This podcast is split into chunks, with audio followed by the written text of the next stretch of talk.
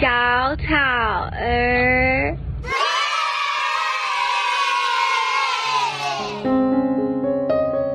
Hello，我是娃娃魏如萱。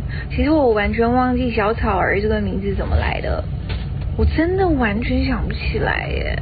可能跟青青河边草有关系吧。青青河边草，哎，我真的想不起来耶。但是我很喜欢这个名字，小草儿。欢迎收听《你好草》，停经很久的小草儿终于要开工了。停经呢，就是那个很多 podcast 的那个用语，就是停更啦。去年呢，我的更新速度好像比较快，然后再来呢，因为那个过年的关系嘛，然后疫情的关系，那来宾真的很难敲。今天呢，我们终于敲到一个来宾，然后我来先简介一下他的资历好了。他从那个一九九九年到二零零一年呢，他发行过三张个人专辑，然后长得呢很甜美，然后他的声音很温柔。动人，这样可以吗？我们来欢迎他走在时代的尖端哦。他第一张专辑，他就戴起口罩唱起歌，他就是刘红华同学。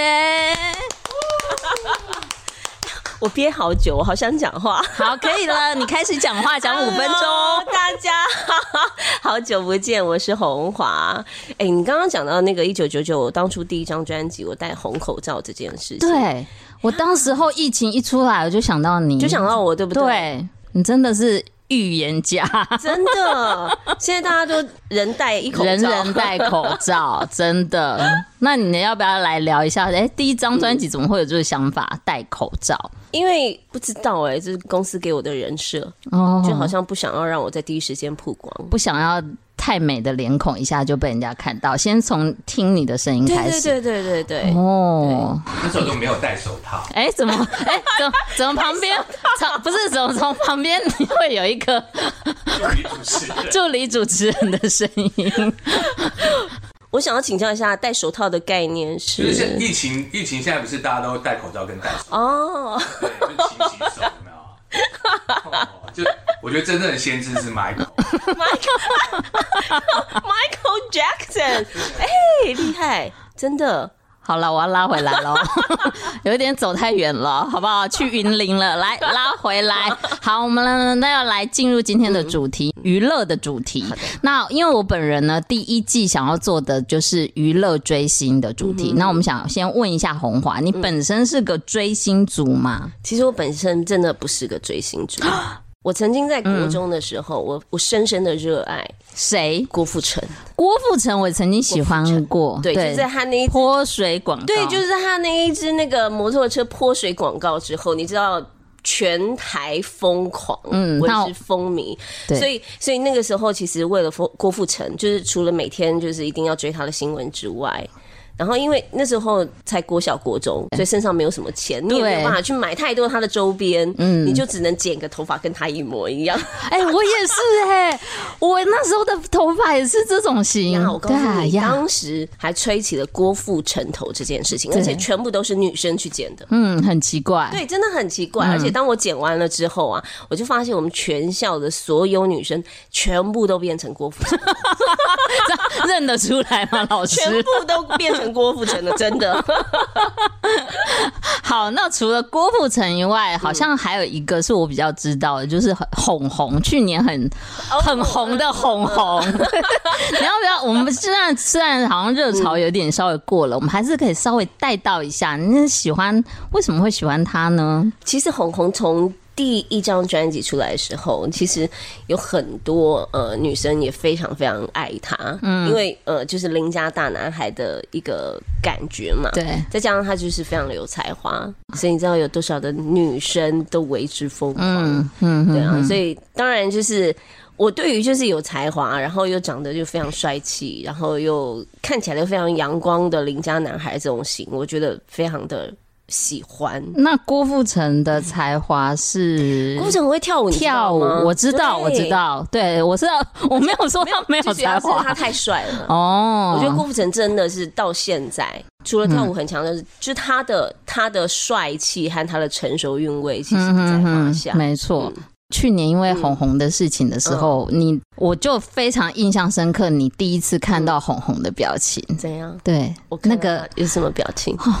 因为当时候我们刚好在一个工作的场合，然后刚好红红去当那个我们的特别来宾，对，然后你就是看到他，就平常在我面前在那边大咧咧的，然后在那边开玩笑，然后就他一走到你的面前，你整个那个头低到低到都已经快那个时间就顿时间凝结，对，凝结静止，然后我。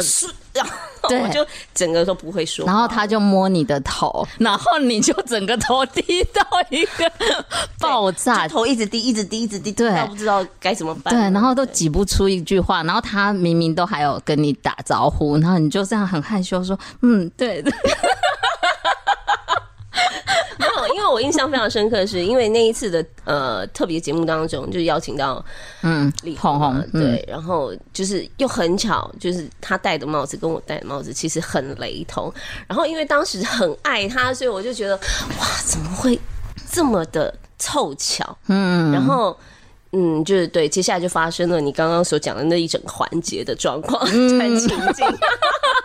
像我，我非常了解，就是偶像站在你的面前那种感觉，我常常有。因为，因为其实就是面对自己喜欢的偶像的时候，嗯、你就是反而会变得非常非常的害羞。嗯，对。所以你喜欢偶像他，你就是很重视他的才华的部分，才华。嗯哼哼，当然，我觉得外表这件事情也不能少。跟我非常的类似，怎么办？好，那你就是因为喜欢追星才踏入这个娱乐圈吗？不是，不是？那你可不可以聊一下你为什么就是会踏进这个？因为其实最主要踏进娱乐圈的原因，是因为因为其实嗯，大家知道我们家有有五个女生，然后一个男生，所以我们家有六个小孩。然后五个女生其实女生聚在一块就会非常的疯，嗯，然后再加上我们家的女生其实都非常的吵，所以那个时候 真的非常的吵，所以那个时候在呃呃大概十四十五岁的时候。我姐就是在电视上面看到那个冠军家庭 TV show，你记不记得？就是蓝心湄的那个节目，心梅姐的那个节目。哎、欸，我不是很有印象。哎、欸、哎，远、欸、方的资深前辈也不记得哎、欸，你们真的不记得？我们真的不记得。就晚上七八点，七点钟。准时开播冠军家庭 TV 秀，那个是非常红。它是综艺节目吗？它就是维维持一个小时的综艺节目哦，新梅姐的节目。我只我只记得，我只记得钻石舞台、周末派 那个哦，对，而且那个是假日的节目。好好好，拉回来。所以呢，因为这样子，他帮你报名。没有没有没有，不是他帮我报名，因为那个那个那个节目非常的特别，他就是呃一个家庭一个家庭去报名比赛，哦、然后呢呃各家各家去做 battle 这样子，嗯，然后呃其实那个时候是呃因为我我爸爸很很严肃。然后我妈妈又是家庭主妇，所以那个时候我们就找我们的小姑姑，我们的小姑姑带领着我们五个女生去参加这个节目哦呀。然后在那个节目里头，你就是要展现你自己的才华和就是一些嗯，比如说像我们那时候还找了我们大表姐，我们大表姐很会吹口哨，嗯，这也是一种才华。你们家的人才济济。对，就是你姐是体育主播，然后你妹妹刘红玲也是曾经出过片这样子，对，真的很厉害。对，所以那个时候就种下了就是进入这个圈子的一个小小的缘分。因为透过冠军家庭 TV show 这个节目，就是呃当时的点将的老板就看相关，比如说唱歌啊，或是表演，所以他们就透过其他的管道找到我们，然后就签下了我跟妹妹红铃。对，那你先发片。嗯，对不对？当时其实签签下了点将之后，其实我们没有发片。嗯，对。那很快的，不知道为什么点将就把我卖给了 所以是有点坎坷啦。我就卖给了 EMI，然后卖给 EMI 之后呢，其实那个时候呃，Sony 也有在跟我们做接洽。嗯，那呃，其实到了 EMI 之后没有多久，其实妹妹就决定要到 Sony 去。嗯，那妹妹又比我坎坷了。嗯，因为其实我签下了 EMI 之后，那 EMI 当时的新人并不多，嗯，我算是第一位新人，再接下来就是佩妮，还有高山峰，还有 Ruby 嘛。对，当时连续签下了这四位新人，就等于是首波的主打新人的部分。嗯，然后美眉那时候到了 Sony 之后，刚好在改组，嗯，所以就。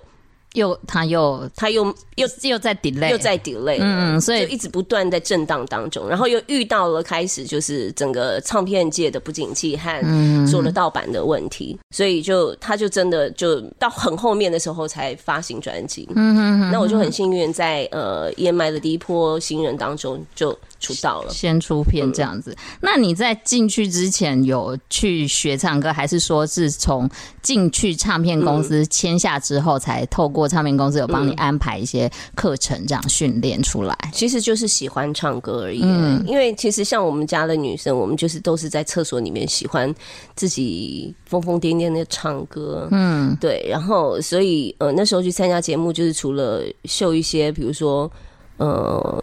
刚刚的吹口哨啊，嗯，然后还有就是唱歌，然后我们还找了就是妹妹的朋友来拉扯铃，没有你扯铃并不稀奇哦，我们还请他扯锅盖。之类的，就很像有点民俗的感觉，对对对，就是秀才艺嘛，秀才艺，你知道。我跟你说，冠军家庭 TV 秀真的是先驱，真的，你们可以去。哎，可是那个时候应该是没有 YouTube 这种东西，嗯、所以很多的画面应该都已经消失不见了。对啊，等一下，等一下听完，大家可以去 Google 一下，到底什么叫冠军 TV。我告诉你，很精彩哦。好，当时就是大家晚餐的时间，一定必追的。哦，对，好，今天算是这个 podcast 带给我们的另外发现另外一个知识，这样子。好，那你有觉得你自己会唱歌跳舞吗？不会，当时候你觉得不会？当时候我我觉得不会，我只觉得我我我还可能勉强 OK 可以唱歌，因为我国小是呃合唱团的，嗯，所以从小就去。参加比赛就代表学校去参加比赛，就是团体之间嗯。可是合唱团它毕竟跟呃出道歌手其实很不一样，因为就是单打独斗。以前在合唱团，你是你是好几个声部，然后大家一起配合完成一首歌曲，所以那个感觉是完全不一样的。可是对于唱歌这件事情，就是从小我就是呃就是很清楚知道说我喜欢这件事情，这件事情让我很很开心很快乐，所以出道了之后。自然而然，你也不会觉得这个是个职业，嗯，他就是自己非常喜欢的一开心的事情，对对对对，所以你们家人是很支持这件事情的，对不对？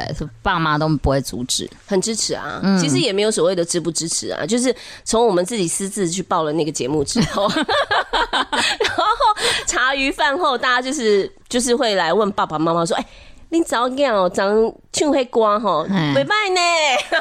对啊，那你签被签约之后，就是爸妈应该很高兴啊，就觉得说，哎、欸，我早讲没昂啊。其实签约没有很开心啊，因为爸爸其实对于我们而言，从小就管教非常严格。因为我刚刚有讲到，我们有五个女生，嗯，所以对他而言，呃。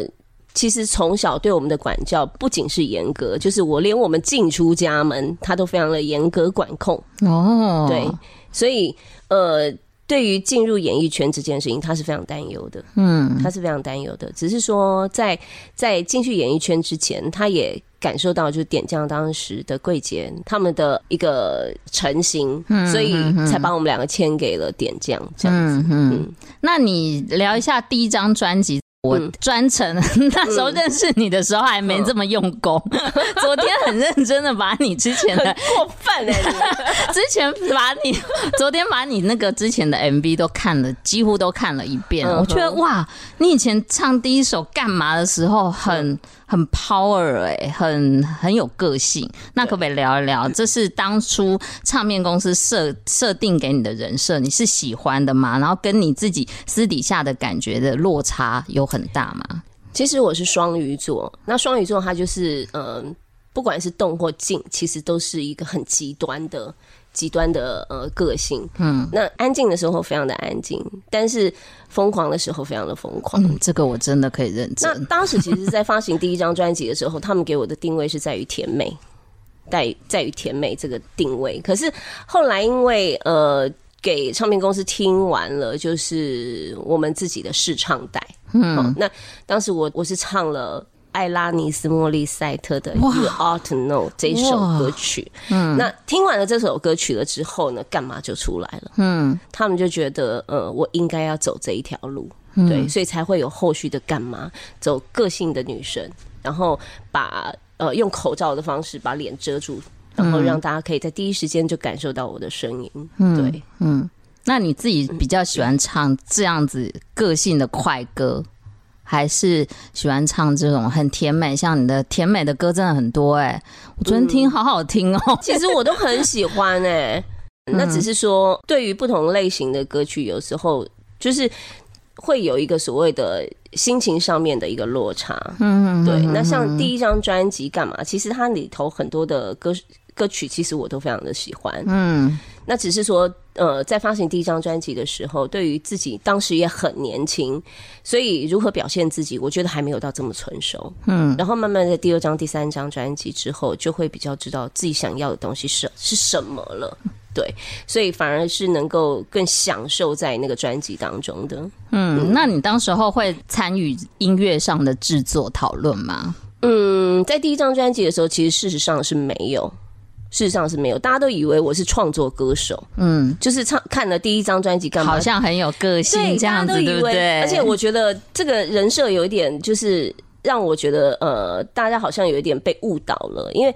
大家看完了干嘛之后，大家以为第一个我可能在 pub 里头，会喝着啤酒，叼着烟，每天晚上弹着吉大吉摇滚吉他。对，但事实上我根本完全不是，我就只不过是因为很喜欢 Alanis Morissette 他那样子的一个呃创作风格，所以不断在房间里头 模仿他的创作风格。然后当然也因为我喜欢，所以也能够唱这样子的东西。嗯，对。好，那刚刚讲到那个 EMI，我觉得你进入 EMI，它因为它是个国际公司，所以呢，当时候我看到你一些专辑里面有跟一些，比如说你有翻唱林恩马莲的作品，然后也有跟鬼树千寻合作，那可不可以聊一聊呃这个跟他们合作的感觉？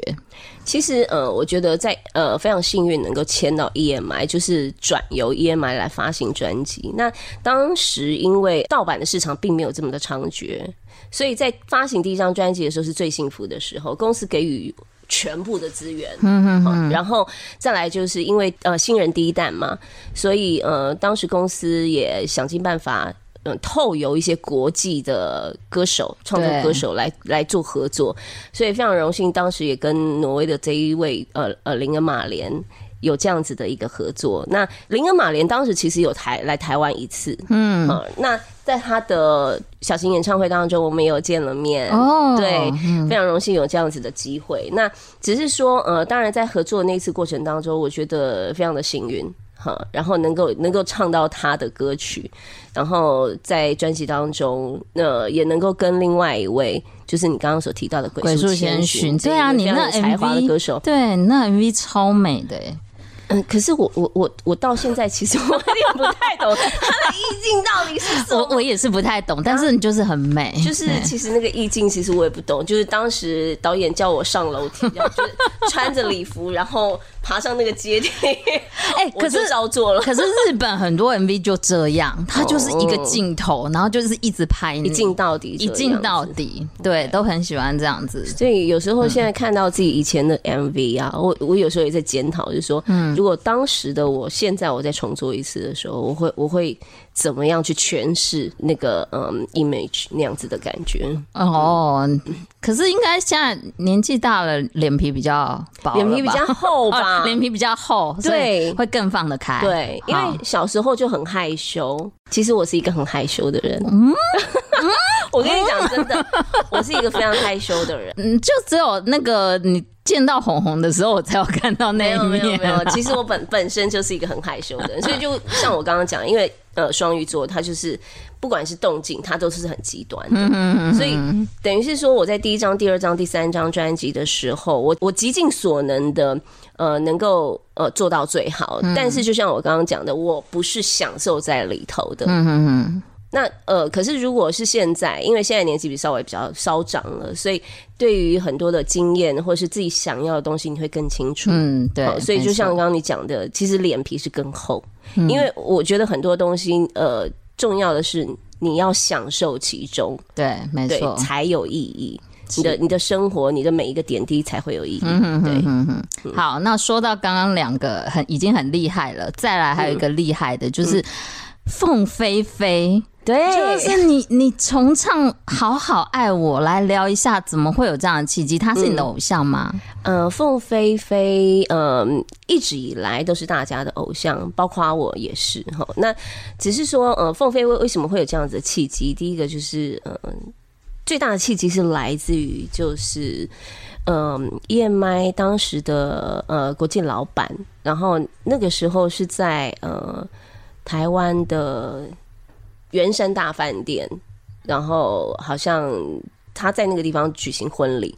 那 EMI 他还有另外一家呃子公司叫做维京，维京对，所以。当时，呃，我们 EMI 的新人，然后去参加了他的婚礼，然后也看到了围巾的摇钱。那我就有一次机会，我跟姚谦是在呃电梯里头的。嗯，那姚谦老师他其实那时候看到我，他说：“哎、欸，红华你好。”然后我也很害羞的，就是跟他打了招呼这样子。嗯、然后他就跟我讲了一句话，说：“我觉得，我觉得我我我大概已经找到你你你可以走的方向了。”嗯，然后。再来就是凤飞飞的，爱我，他就直接跟你讲了这这句话，就他他觉得我我可以唱这样子的歌曲。哦，那其实凤飞飞的歌曲，其实我一直以来我都非常的熟悉，嗯，就是说并不是每一首歌都会唱，嗯，但是他的一个当代的流行的歌曲，其实我大概都知道，因为其实呃，当时我们很小的时候，他大概会是我姑姑他们那个年代的偶像，偶像，对，偶像。那其实呃，到了差不多姑姑他们可能大概二十几岁，CD 开始流行的时候，嗯，他就大量丢掉了一些旧卡夹的东西。